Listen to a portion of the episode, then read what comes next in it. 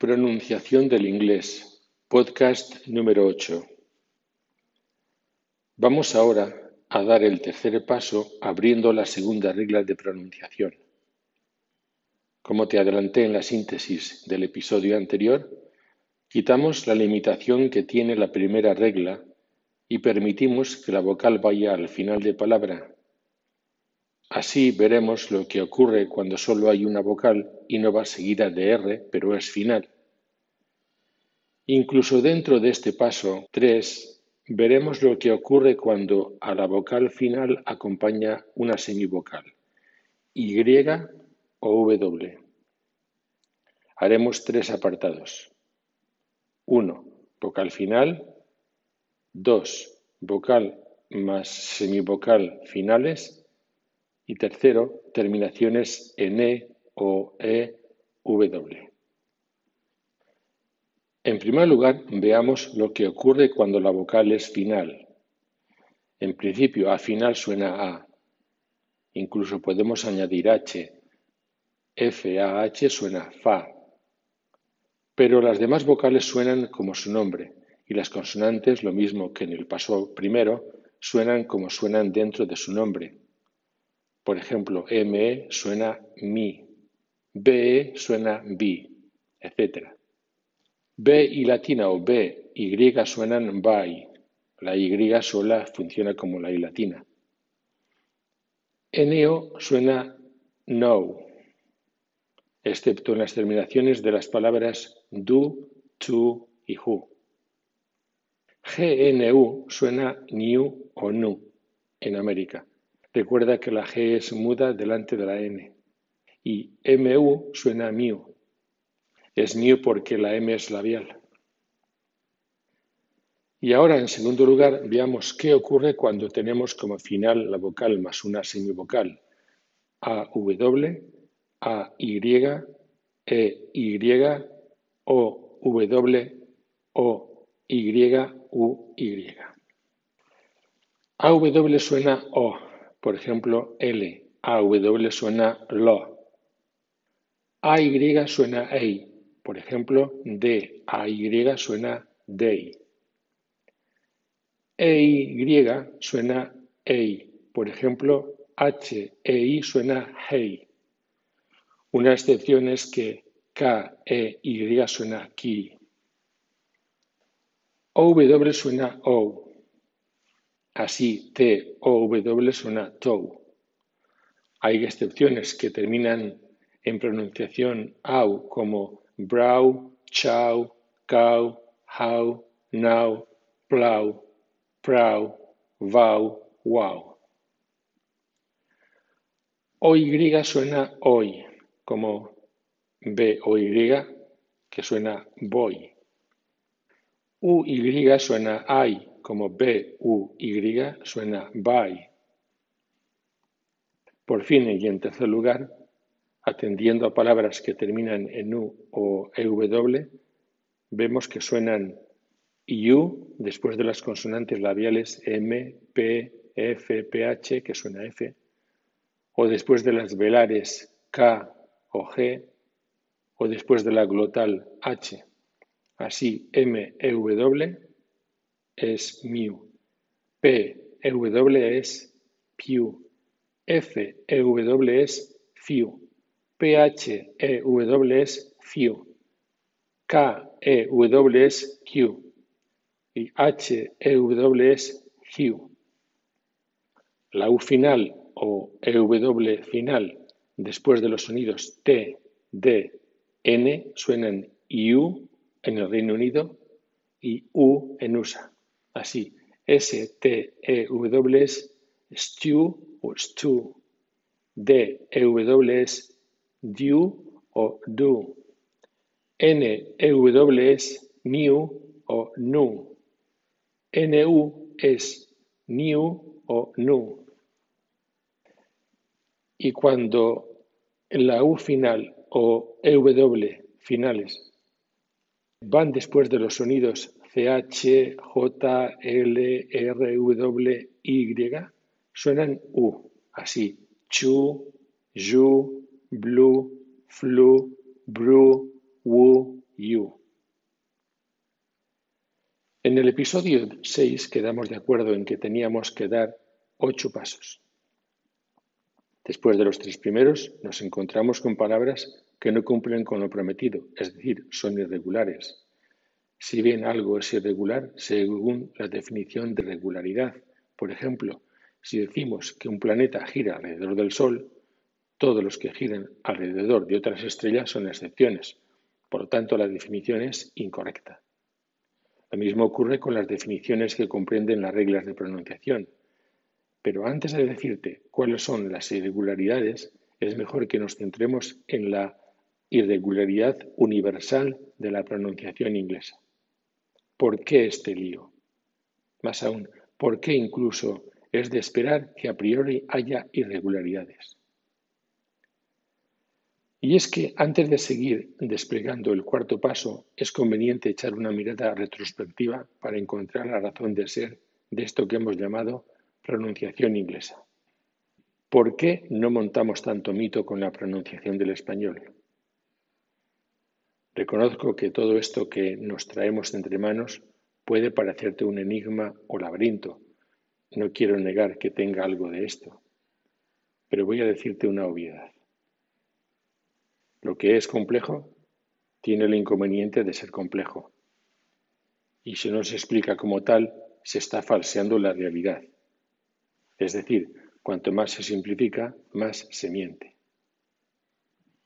A veces uno por el camino se encuentra con gente a quien le gusta y espera que se le mienta, que no quiere la verdad, que quiere en lo que le gusta oír y que en el fondo se resiste a avanzar, a reformar ideas, etc. Voy a ponerte un ejemplo. En Amazon, uno de los comentarios negativos de nuestro libro Pronunciación inglesa, dinámica y ensamblaje dice textualmente, es caótico y poco intuitivo. Si bien este juicio lleva añadido otro comentario interno de otro profesor de inglés que dice lo contrario. Definitivamente, con las reglas de pronunciación, lo único que hemos podido hacer para ser veraces es comenzar simplificando para quien se conforme con simplicidades y aumentar gradualmente el nivel de complejidad para quien se atreva con más detalles hasta abarcar el total. En otros episodios te he comentado que el inglés es estructuralmente más sencillo que el español.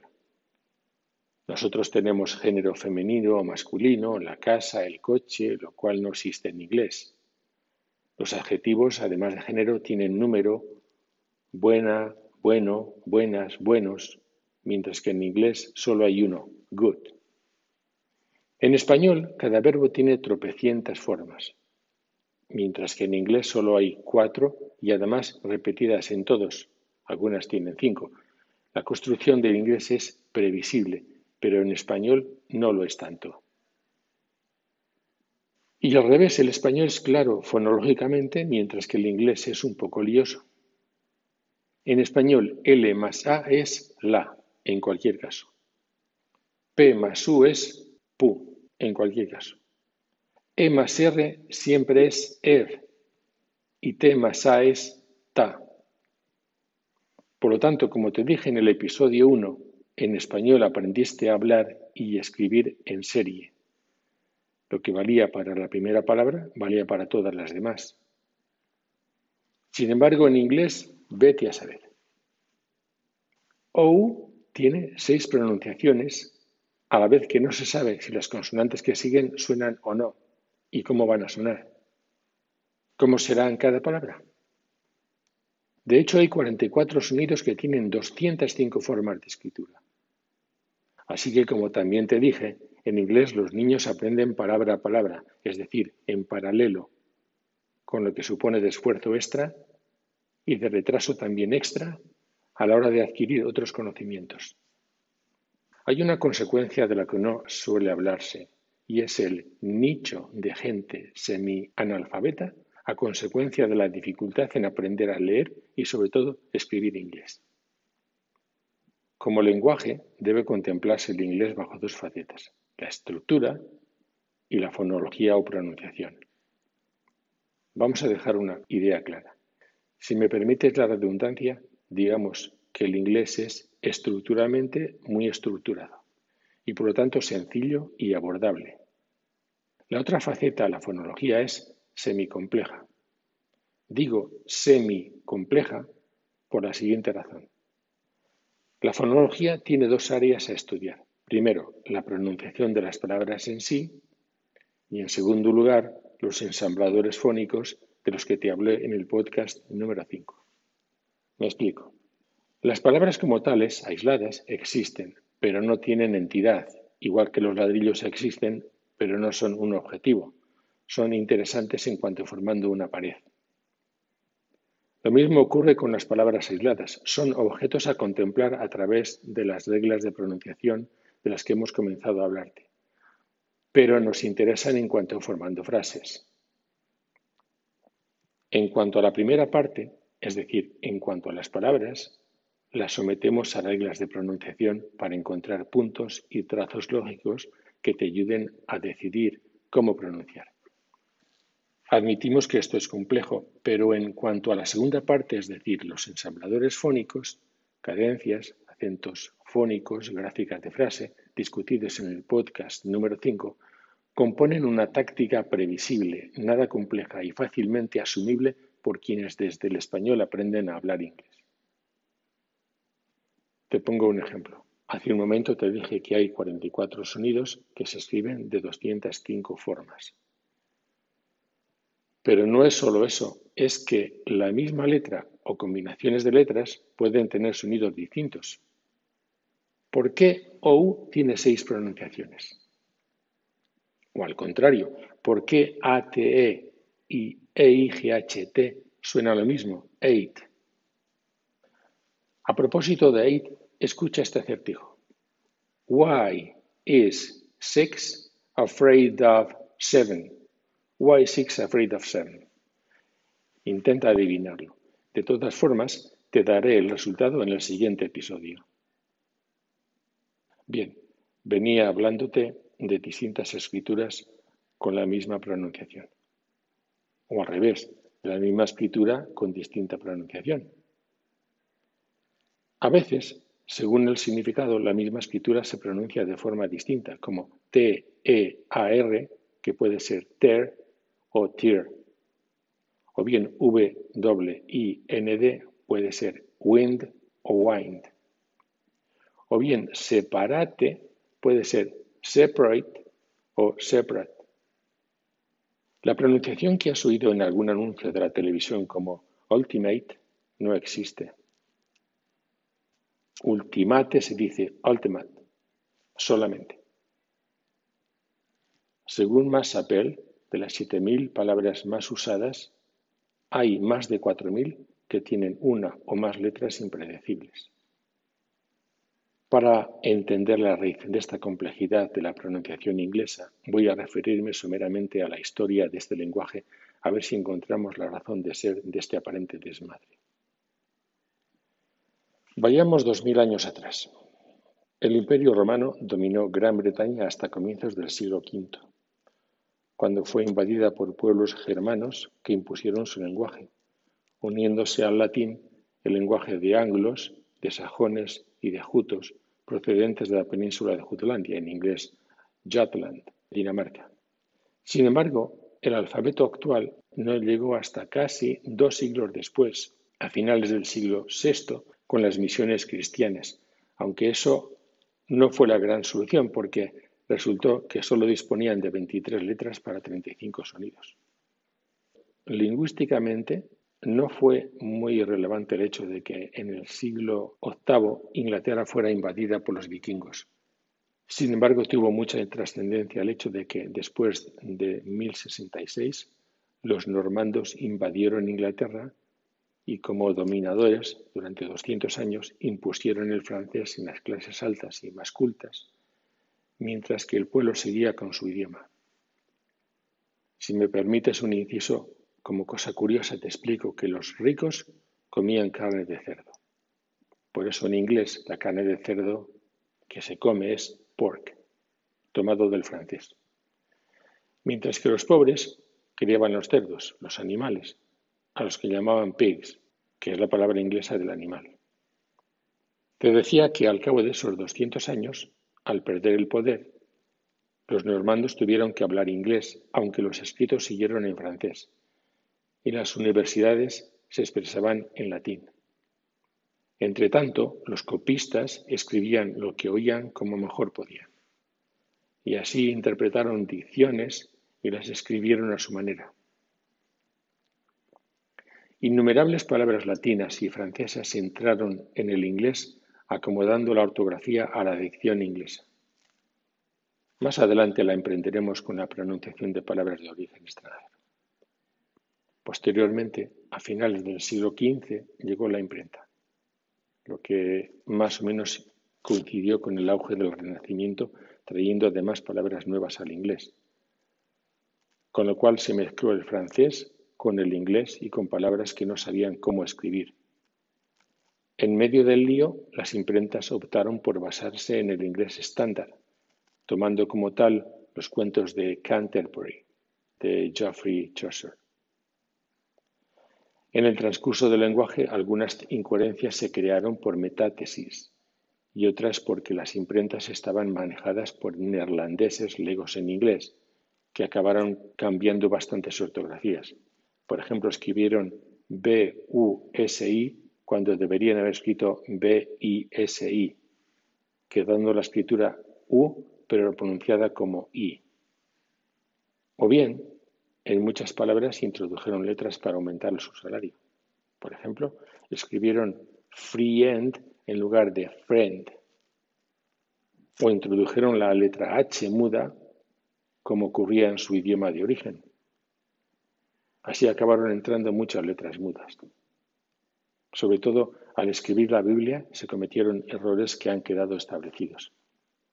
Además, con el tiempo y sin saber por qué, cambió la pronunciación de vocales sin cambiar la ortografía, e incluso algunas letras escritas dejaron de pronunciarse.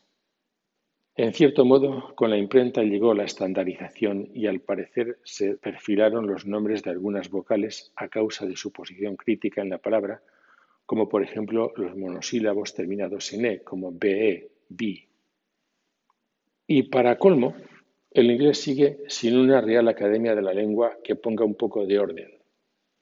En su lugar, entre 1500 y 1700 hubo académicos listillos que más que poner orden la harían más parda al intentar acercar la ortografía del inglés a la literatura clásica.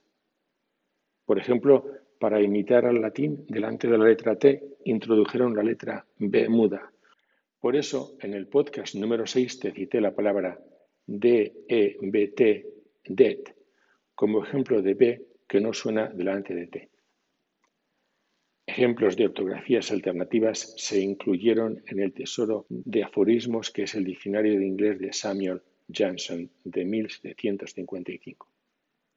A partir de esta vista rápida, por diversas vicisitudes del inglés, podemos explicarnos un poco mejor lo que globalmente pasa en este idioma, más varias irregularidades que a volapié podemos llamar excepciones. Actualmente hay una fuerte reticencia a simplificar la escritura porque los defensores del status quo sostienen que vale la pena preservar el inglés escrito de hoy por su historia y carácter, o por la oposición de quienes ya la saben, o a no admitir que no la saben quienes no la saben, o a que las máquinas se encargan de corregir automáticamente, o que la baja literatura de los mensajes ya se encargue de hacer sus estragos, etc. En cuanto a las principales modificaciones en el inglés americano, en el libro Curso Concluyente de Inglés, a partir de la página 340 tienes la explicación de las principales modificaciones que Noah Webster introdujo en el diccionario.